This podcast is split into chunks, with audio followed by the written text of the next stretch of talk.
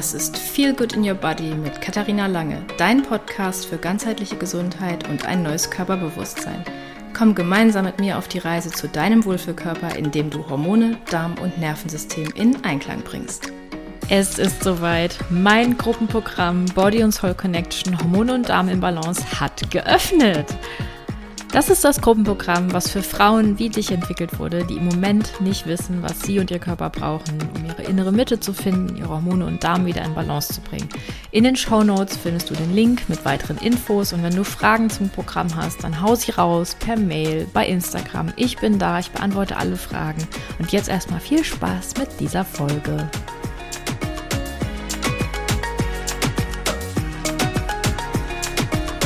Herzlich willkommen zu einer neuen Folge Feel Good in Your Body. Heute nehme ich dich mit auf eine kleine Entdeckungsreise in deinen Körper hinein und wo Symptome herkommen. Vielleicht hast du dich das schon mal gefragt, wieso hast du manche Symptome und ich werde dir heute erklären, wie dein Körper mit dir kommuniziert und wie wichtig es ist, diese Signale, die dein Körper dir schickt, auch ernst zu nehmen. Außerdem werde ich noch ein paar Highlights aus meinem Workshop Dein Körper spricht, hörst du zu mit dir teilen. Also steigen wir mal ein. Und zwar damit, was ist denn jetzt eigentlich überhaupt ein Symptom? Und wenn man das jetzt mal auf die Schulmedizin bezieht, dann ist ein Symptom ja ein Anzeichen von einer Erkrankung. Aber was steckt wirklich dahinter? Und warum schickt unser Körper uns Symptome? Die Hauptursache aller Symptome sind eigentlich auf unser Gehirn zurückzuführen, denn das ist immer daran interessiert, unser Überleben zu sichern. Und unser Gehirn bzw. unser Nervensystem, das hat 24-7 nur eine einzige Aufgabe, und zwar unsere Umgebung und auch unsere Innenwelt so abzuscannen und zu checken, sind wir in Sicherheit oder sind wir nicht in Sicherheit. Und das wird dann immer mit den ganzen Erfahrungen abgeglichen, die wir bis jetzt so gemacht haben. Und sollte es da irgendwelche Abweichungen geben, dann ist das für unser Gehirn das Zeichen, ah, okay, hier ist äh, was im Busch, hier lauert eine Gefahr. Ich schicke mal lieber ein Symptom, um das Verhalten dieser Person zu verändern. Ja, denn ähm, das ist es eigentlich, was das Nervensystem damit bezwecken möchte. Es möchte, dass du dein Verhalten änderst. Entweder, dass du anders über eine Situation denkst oder dass du aus einer Situation rausgehst oder dass du dich einfach anders verhältst. Und unser Körper kann leider nicht anders als Symptome als diesen Kommunikationskanal zu nutzen. Und während jetzt in der Schulmedizin Symptome eher so als Krankheitszeichen interpretiert werden, ähm, würde ich eher sagen, dass ja, das eigentlich nur Botschaften sind, die unser Nervensystem gerade senden möchte und uns mitteilen möchte. Hier, hallo, wir haben hier ein Problem. Bitte änder mal was an deinem Verhalten. Ja, und die Bandbreite an Symptomen ist echt riesen, riesengroß. Es geht von Schmerzen über Müdigkeit, Schwindel, Überforderung, Übelkeit, Migräne, Panikattacken, hormonelles Ungleichgewicht und so und so viel mehr. All das sind Wege unseres Körpers zu signalisieren, dass bitte etwas verändert werden sollte. Entweder in unserer Ernährung, in unserem Lebensstil, in dem Hormon, äh, in unserem Nährstoffhaushalt. Irgendwas läuft hier gerade massiv falsch und deshalb ändere bitte dein Verhalten. Ja, und was mich total umgehauen hat, war eigentlich, als ich dann während des Workshops dann mal gefragt habe, also ich hatte die verschiedenen Symptome mal aufgelistet, wie viele davon auf die Teilnehmerin zutreffen. Und da waren ich weiß nicht, ich glaube, acht oder neun Frauen, die angegeben haben, dass sie mehr als zehn Symptome von dieser Liste haben. Und das fand ich schon ziemlich, ziemlich heftig. Ja, und es ist einfach ein ganz klarer Hinweis, dass der Körper mit uns kommunizieren möchte. Und diese Liste, die ich da hatte, die war natürlich gekürzt. Also es gibt natürlich viel, viel mehr Symptome und es ist auch total individuell, wie, das, ähm, wie sich das bei denjenigen, bei, bei jedem Einzelnen äußert. Aber was dem Ganzen so zugrunde liegt, ist eigentlich, dass Symptome die Antwort unseres Körpers auf Stress sind. Und da mache ich dann nochmal einen ganz kleinen Exkurs zum Thema Nervensystem. Das hat, unser Nervensystem hat ja zwei Zustände. Einmal den Zustand der Anspannung und den Zustand der Entspannung. Wir brauchen beide Zustände. Und wenn wir jetzt kurzen Stress haben, dann wird unser Sympathikus aktiviert, also wir sind angespannt, wir sind ähm, voller Energie, wir können ähm, dem Stress quasi begegnen und danach sollte sich das wieder normalisieren. Danach sollte dann die Entspannung folgen. Wenn das jetzt auch mal so passiert, dass man eine kurze Erregungsphase hat, man ist angespannt und danach wieder entspannt, ist alles tutti, alles super. Aber heute oder heutzutage ist es ja so, dass wir ständig irgendwelchen Reizen ausgesetzt sind und wir im Prinzip chronischen Stress erfahren. Also wir haben ständig irgendwas, auf das wir reagieren und ja, deshalb haben wir auch so vielfältige Symptome heutzutage und es haben ja auch die Teilnehmerinnen des Workshops quasi bestätigt, dass wirklich zehn und mehr Symptome keine Seltenheit sind. Und das wahrscheinlich auch noch alles gleichzeitig. Ja, und um das nochmal so ein bisschen zu verdeutlichen, habe ich dann äh, während des Workshops auch so ein kleines Modell ähm, angebracht, und zwar das Modell des Stresseimers. Und das kannst du dir so vorstellen, dass jeder Mensch von Geburt an einen solchen Eimer besitzt und dieser Eimer ist mit einer unterschiedlichen Menge an Wasser gefüllt. Das ist individuell, wie hoch dein Wasserstand ist. So, und dieses Wasser in dem Eimer, das repräsentiert jetzt individuelle Stressfaktoren, die sich aus deinen bisherigen Erfahrungen, deiner Kindheit, der Geburt, also deiner eigenen Geburt, ähm, ungelösten Konflikten und vielleicht auch Traumata zusammensetzen. Und mit der Zeit füllt sich dieser Stresseimer durch weitere Stressfaktoren wie Arbeitsstress, Beziehungsprobleme, schlechte Schlafqualität, körperliche Inaktivität oder auch körperliche Aktivität, also wenn du viel zu viel Sport machst, äh, Fehlernährung und andere Reize weiter auf. Und wenn dieser Eimer dann eine bestimmte Füllmenge ja, erreicht hat, dann läuft er über. Und das ist dann das, der Moment, wo dann dein Körper Symptome schickt. Und das können dann ja Indikatoren für Stress sein, wie zum Beispiel ja, Verdauungsprobleme, Kopfschmerzen oder andere Beschwerden. Und es ist ganz individuell, wie, wie jemand auf Stress reagiert. Das ist echt bei jedem anders. Was aber bei allen gleich ist, ist, wenn wir ständigem Stress ausgesetzt sind, also chronischem Stress, dann schüttet der Körper vermehrt das Stresshormon Cortisol aus und das kann dann eben zu Ungleichgewichten führen von unseren Sexualhormonen, von Östrogen und Progesteron. Das kann den Menstruationszyklus beeinflussen und das kann auch, ähm, der chronische Stress kann auch einen Einfluss auf dein Blutzuckermanagement haben, auf deine Insulinempfindlichkeit, auf deine Schilddrüse und, und, und. Also da zieht sich ein ganzer Rattenschwanz hinterher.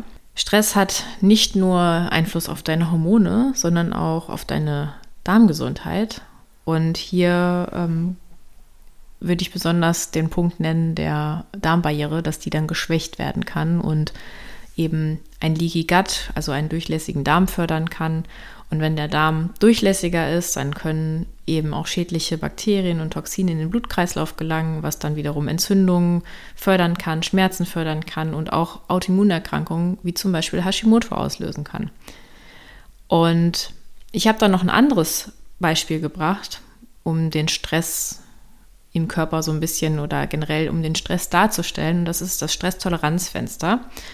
Und das wird genutzt, um zu beschreiben, wie gut jemand mit Stress umgehen kann. Denn es hat jeder einen persönlichen Toleranzbereich, in dem man sich ganz gut fühlt, in dem man auch viel noch kompensieren kann und viel, viel, an, un, viel weniger anfällig ist für Symptome.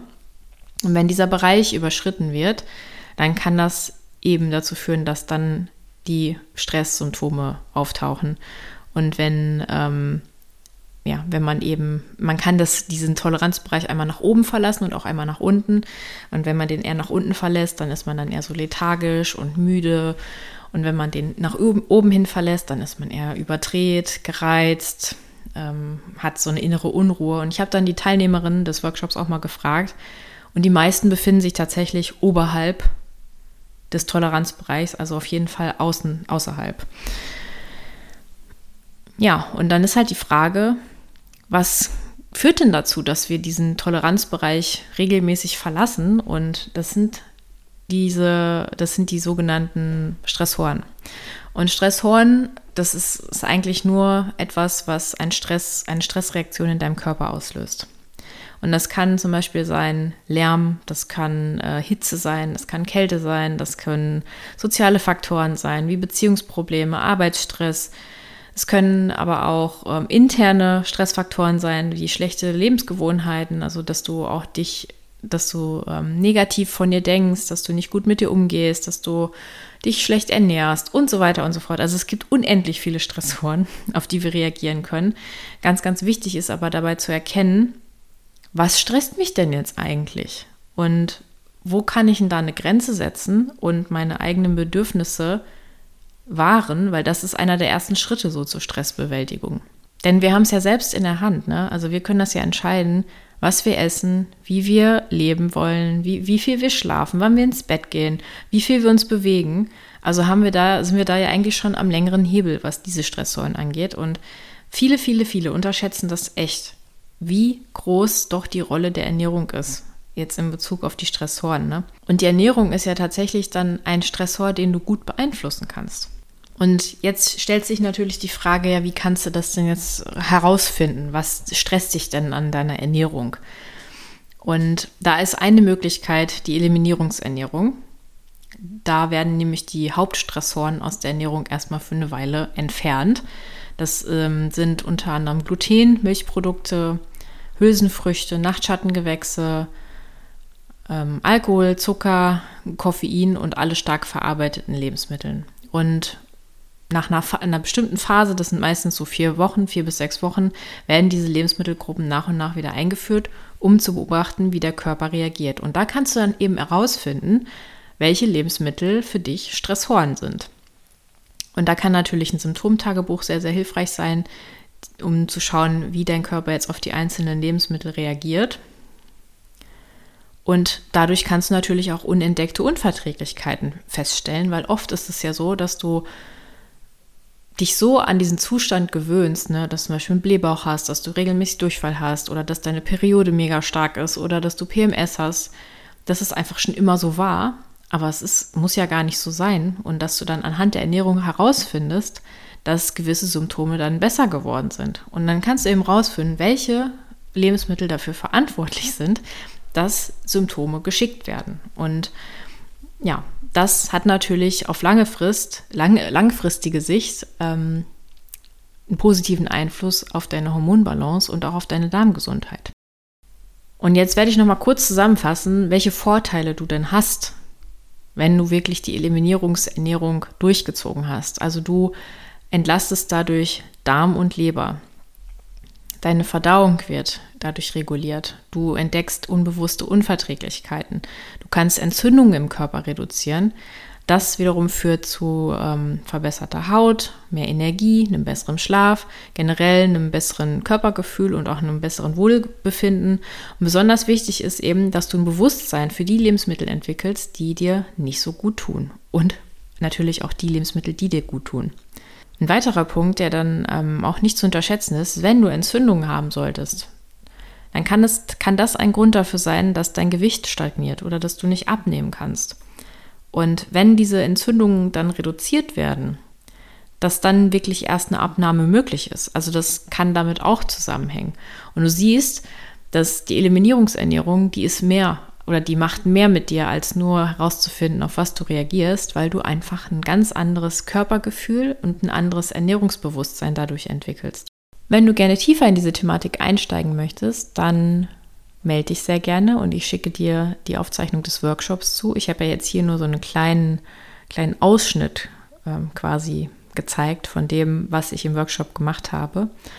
Und wenn du das Gefühl hast, das Gruppenprogramm ist das Wichtige, Richtige für dich oder wenn du dich noch fragst, ob das Gruppenprogramm das Richtige für dich ist, dann mach dir super gerne einen unverbindlichen Clarity Call aus. Da können wir nochmal drüber sprechen, ob du im Gruppenprogramm richtig aufgehoben bist oder vielleicht doch im 1 zu 1. Und wenn dich diese Folge inspiriert hat und du da etwas mitnehmen konntest, dann freue ich mich natürlich immer über eine 5-Sterne-Bewertung. Und ich bedanke mich für deine Aufmerksamkeit. Fühl dich wohl, deine Kathi.